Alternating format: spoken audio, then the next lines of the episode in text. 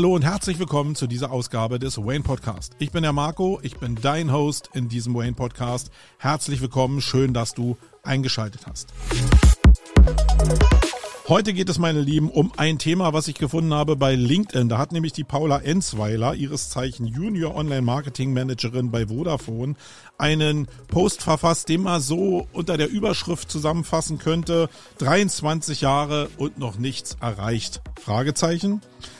Um das so ein bisschen zu beschreiben, um was es ihr da geht, will ich mal kurz ausholen und aufzählen, was sie so in ihrem Leben schon erreicht hat und was sie gemacht hat wo sie schon sehr stolz drauf ist und warum sie sich damit nicht so richtig identifizieren kann, darauf kommen wir dann später. Fangen wir mal mit den Fakten an.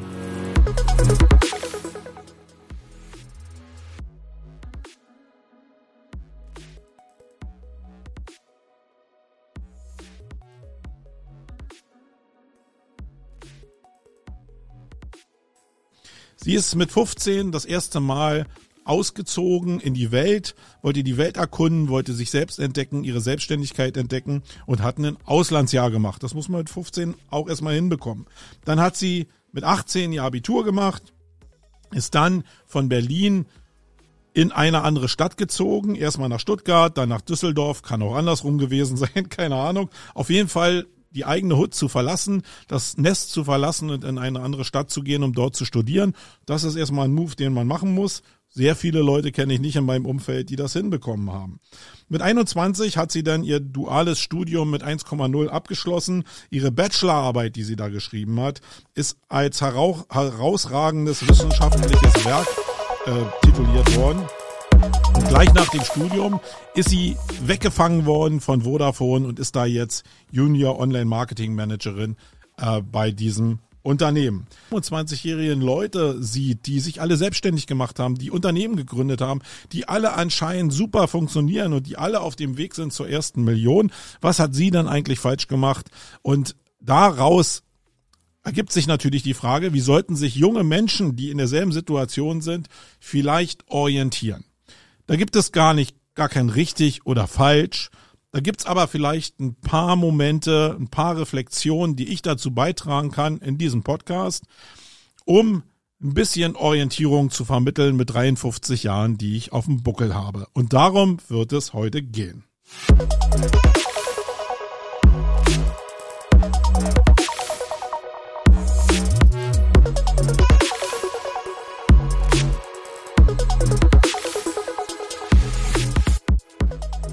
Damit mein Wissen, was ich so in meinem Kopf habe und meine Perspektiven, die ich dazu beitragen will, schneller in deinen Kopf kommen, habe ich das in kleine Häppchen gepackt. Also in fünf Punkte, die mir jetzt so einfallen, ad hoc, um dieses Thema, was die Paula da hatte, einfach mal zu besprechen und meine 53 Jahre Lebenserfahrung da einzuspielen. Disclaimer, alles, was ich hier sage, ist meine persönliche Perspektive und es hat gar keinen Anspruch darauf, richtig oder falsch zu sein, sondern ist eine Perspektive von vielen.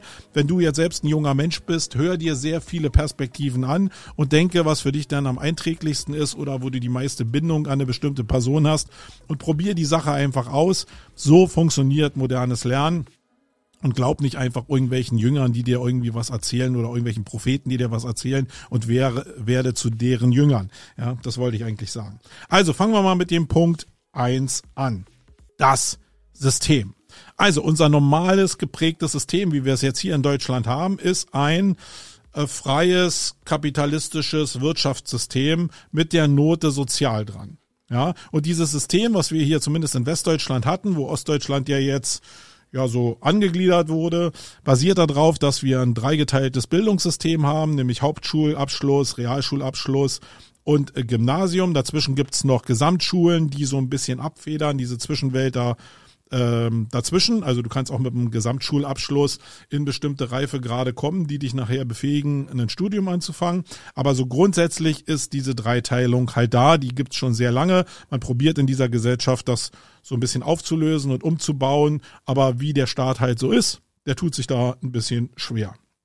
Wenn du also normal in dieses System reinkommst, dann ist es geschichtlich gesehen so, dass die Haupt- und dass die Realschulab äh, eher in Berufe der praktischen Arbeit gehen. Also normale Ausbildungsberufe machen nach ihrer, nach ihrem Abschluss und dann im handwerklichen Bereich oder im nicht intellektuellen Bereich unterwegs sind. Das hört sich jetzt so ein bisschen Trend an und wir kommen gleich auch nochmal auf das Thema, wo das Problem da im Spannungsbogen liegt, weil das System von der Denke natürlich mega alt und mega überholt ist. Aber so ist es, ja. Also, nochmal.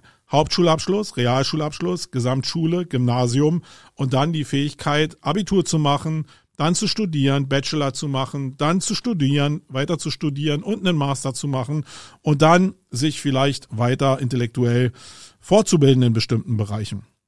Das ist das normale System und da muss man dazu sagen, das hat sich jetzt nicht einfach nur unsere Gesellschaft einfach so ausgedacht, sondern dass das, was die Wirtschaft in den letzten Jahren der ähm, Politik vorgegeben hat, weil sie denken, dass sie mehr Ingenieure brauchen, dass sie mehr Intellektuelle brauchen, dass sie mehr geistige Macher brauchen, um dieses Land wirtschaftlich so auf dem Pfad zu halten, äh, wie dieses Land ähm, ja, erfolgreich ist. Kann man ja nicht sagen, dass es nicht erfolgreich ist. Und durch diesen Weg kann man jetzt gehen. Punkt. Das ist der Punkt eins. Punkt zwei ist, dass ich in der letzten Zeit, in den letzten 20 Jahren, ein Parallelsystem gebildet hat. Was auch dem Umstand geschuldet ist, dass sich das normale System oder dass der Staat so träge ist, dass sich das normale System nicht anpassen konnte. Da ist das Internet, das werdende Internet und das sich jetzt noch entwickelnde Internet natürlich sehr stark beteiligt dran. Es ist also so, dass ja faktisch eine Revolution, ähm, eine Evolution in unserer Wirtschaft stattgefunden hat und das Internet eine sehr bedeutende Position, eine bedeutende Rolle da eingenommen hat. Und das hat sich blitzschnell entwickelt. Die Bedürfnisse waren blitzschnell da. Ähm, die, die Tools, die erschaffen werden mussten, mussten blitzschnell produziert werden. Es ist also sehr stark auf Bedarf reagiert worden und ganz oft nicht von den Intellektuellen, die in großen Buden da als Riesentanker unterwegs sind, sondern von Leuten, die sich darüber Gedanken gemacht haben, wie das Internet der Zukunft vielleicht aussehen kann, aus der Perspektive eines Hauptschülers, aus der Perspektive eines Realschülers oder jemand, der nur ein Fachabitur hat und dann einfach nicht studiert hat.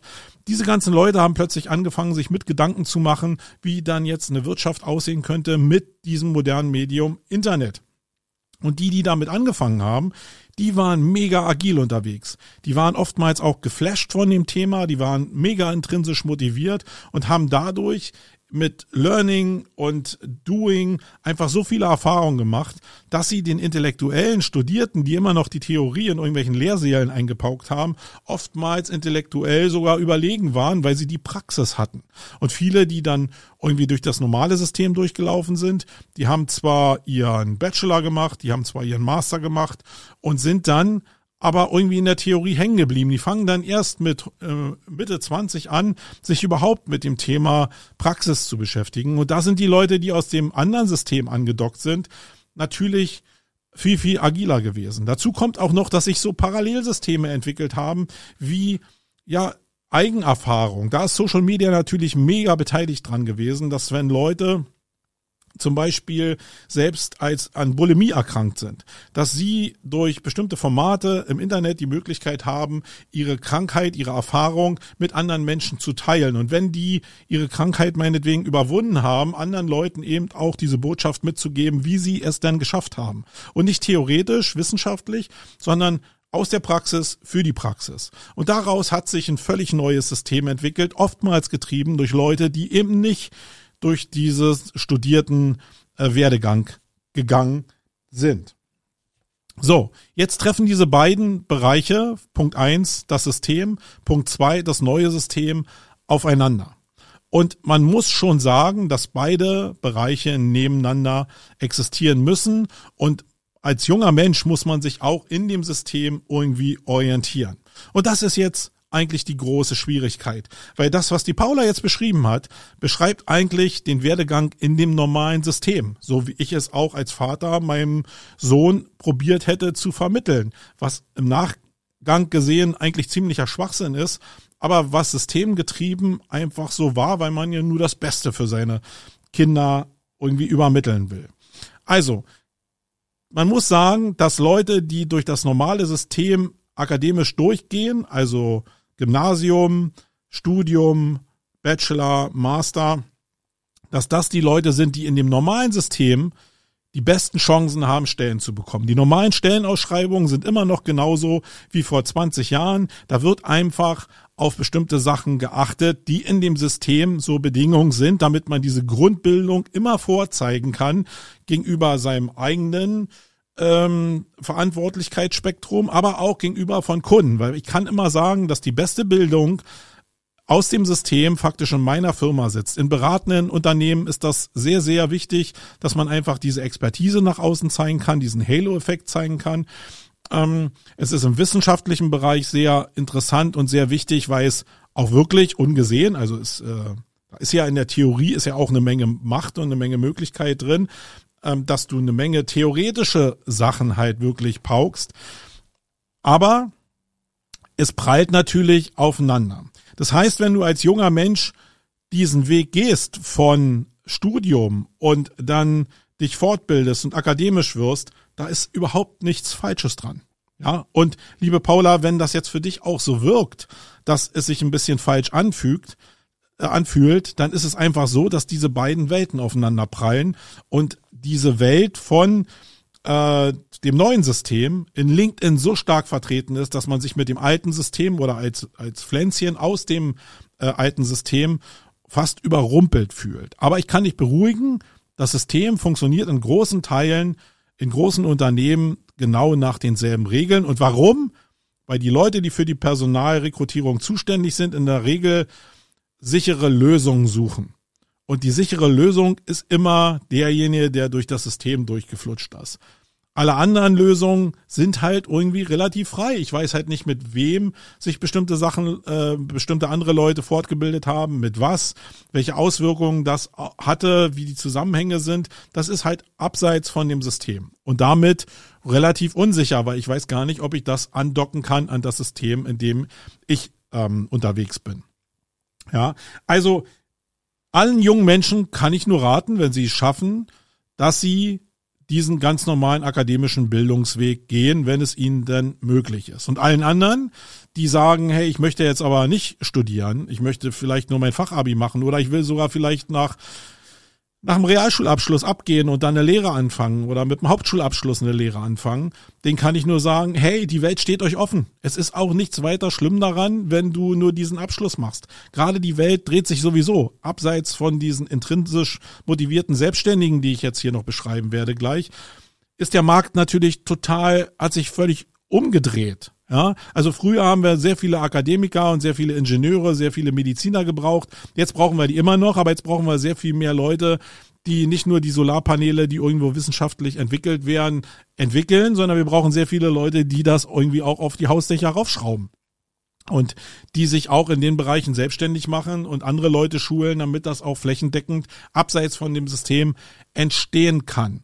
Und deswegen ist überhaupt gar nicht schlimm daran, wenn du eben auch selbst wenn du intellektuell so weit bist, dass du studieren könntest, dass du einen Bachelor machen könntest oder eine Masterstudium machen könntest, wenn du dich entscheidest, am Gymnasium die zehnte Klasse noch zu machen, vielleicht noch dein Abitur zu machen, um ein bisschen sicher zu sein und dann eine Ausbildung machst als, weiß ich, äh, Mechatroniker oder Anlagenmechaniker und dich dann auf Solar spezialisierst, das ist der Markt, der jetzt auf uns zukommt, auf deiner Seite.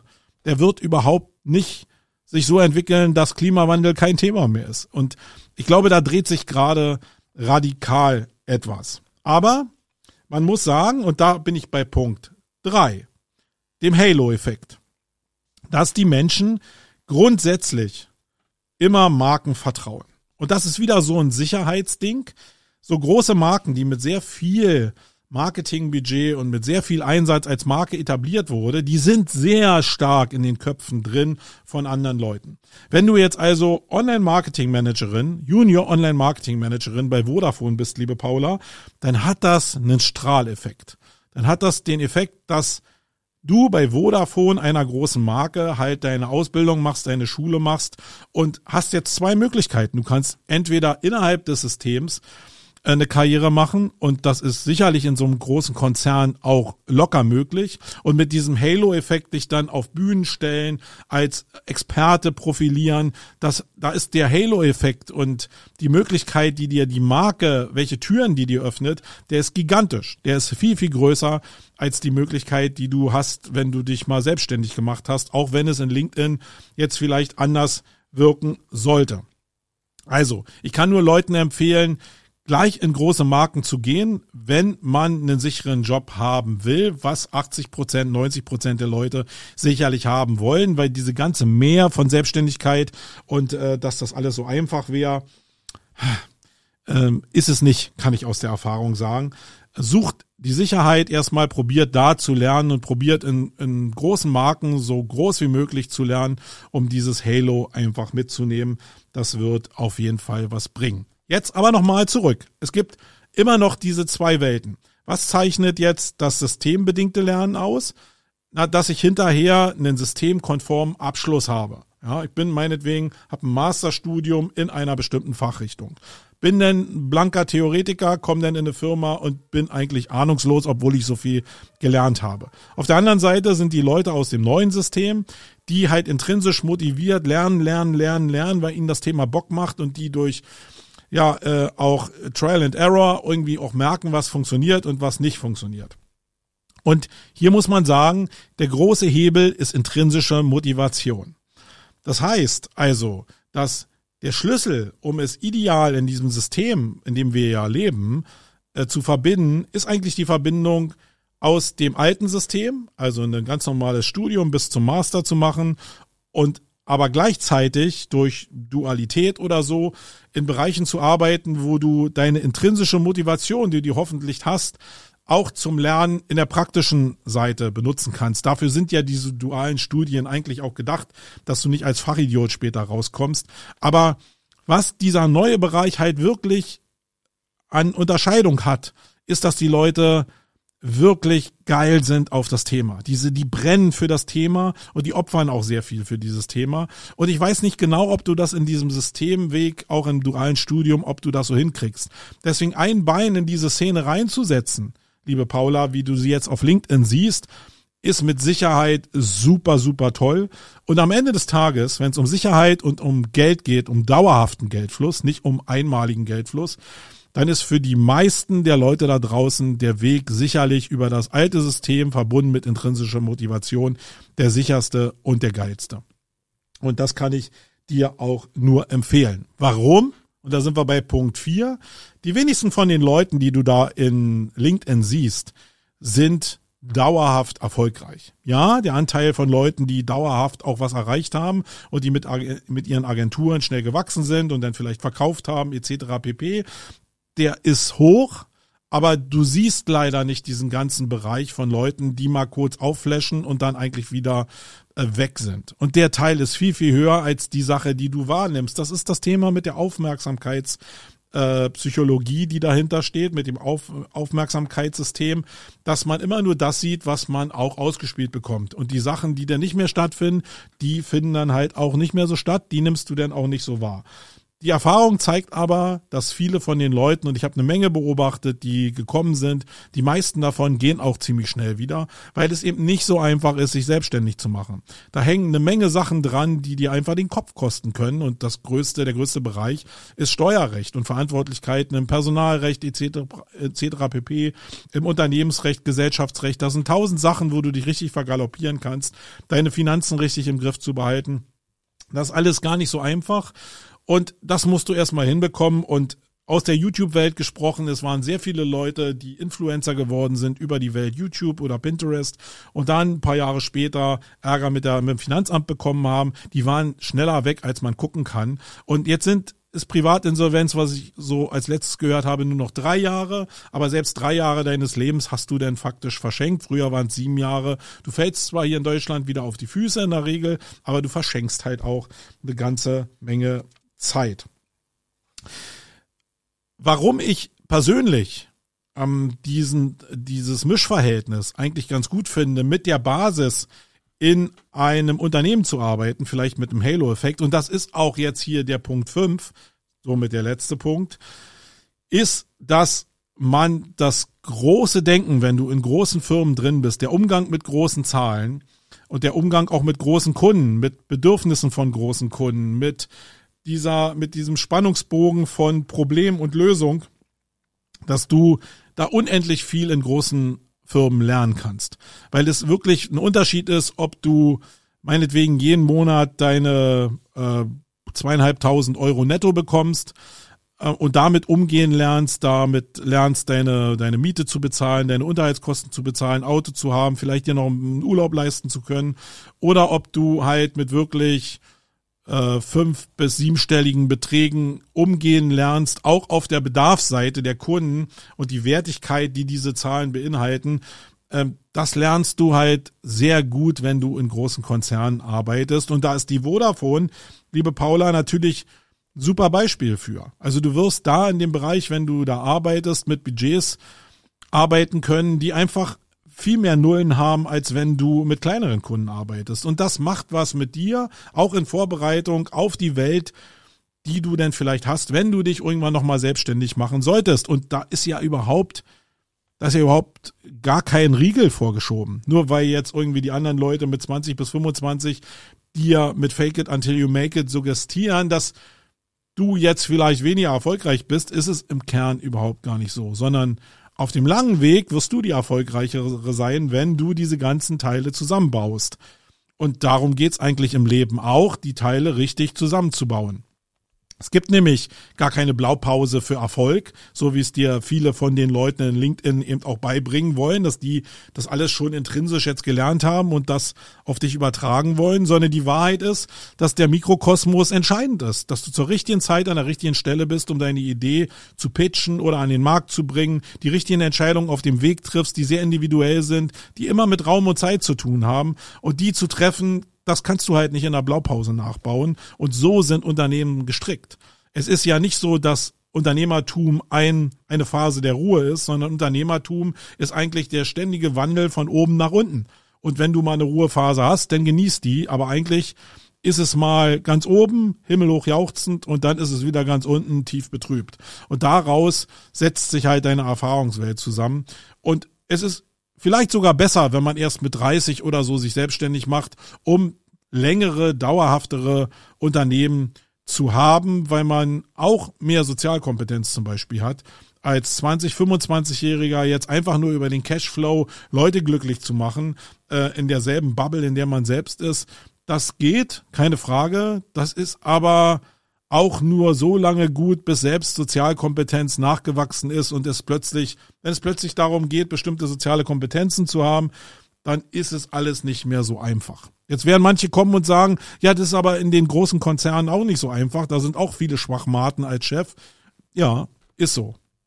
Aber am Ende zählt immer noch der Halo, der Halo in den Köpfen. Und jede Milliarde, die in großen Konzernen in Marketing investiert wird, zahlt direkt auf deine Person ein. Das musst du dir erstmal erarbeiten, wenn du ein kleines Licht mit deiner eigenen Firma bist. Da wirst du merken, dass es gar nicht so leicht ist. So, das waren mal fünf Perspektiven, die ich einfach zu dem Thema sagen wollte. Und liebe Paula, falls du hier zuhören solltest, ähm, ich würde mich freuen, wenn du einfach das mal reflektierst und vielleicht mal sagst, was du davon hältst. Und vielleicht bin ich ja auch in bestimmten Bereichen total auf dem Holzweg unterwegs. Das ist halt die Perspektive eines 53-Jährigen, der sich auch irgendwie ja, mit knapp über 40 selbstständig gemacht hat und jetzt äh, ja die den Vergleich sieht zwischen äh, Beamtentum, Angestellten-Dasein und der Selbstständigkeit. Und ich kann dir sagen, das ist alles nicht so einfach. Da ist eine Menge Blenderei mit bei. Und abschließend, du machst alles richtig. Alleine der Außenteil, äh, der, der äh, Aufenthalt des Auslandsjahr, der Aufenthalt im Ausland, wollte ich eigentlich sagen, hat dir bestimmt eine Selbstständigkeit beschert, die viele andere überhaupt gar nicht so haben. Und Reife, Distanz und äh, Kompetenz, Puzzleteile im Leben zu sammeln, um die in bestimmten Teilen seines Lebens wieder zusammenzubringen, das ist das, was für mich Magie hat. Und deswegen kann ich dich nur bestärken äh, bleib auf dem Weg, in dem du bist und lass dir da nichts vorgaukeln, dass es anders sein sollte. Meine Lieben, wenn ihr dazu noch äh, Ideen habt, wenn ihr dazu irgendwas habt, was ihr beitragen könnt. Vielleicht, wo ihr mich runtermachen könnt, wo ihr mich unterstützen könnt, wo ihr Paula unterstützen könnt. Alle anderen Leute, die da draußen sind, die jung sind und auch nicht wissen, wie sie gegenüber dieser Masse an LinkedIn-Leuten agieren sollen, dann schreibt mir oder schreibt in die Kommentare auf dem Blogpost, nee, da gibt's nicht so viel, schreibt in die Kommentare, äh, was ich für den Blogpost, für das Seeding benutzen werde äh, auf Facebook, auf LinkedIn. Folgt diesem Podcast, wenn euch das interessiert, dass man auch mal über so, solche Themen redet. Ähm, und ja, damit bin ich raus. Wir hören uns am Donnerstag wieder, wo es eine spannende Ausgabe von Jung und Young gibt.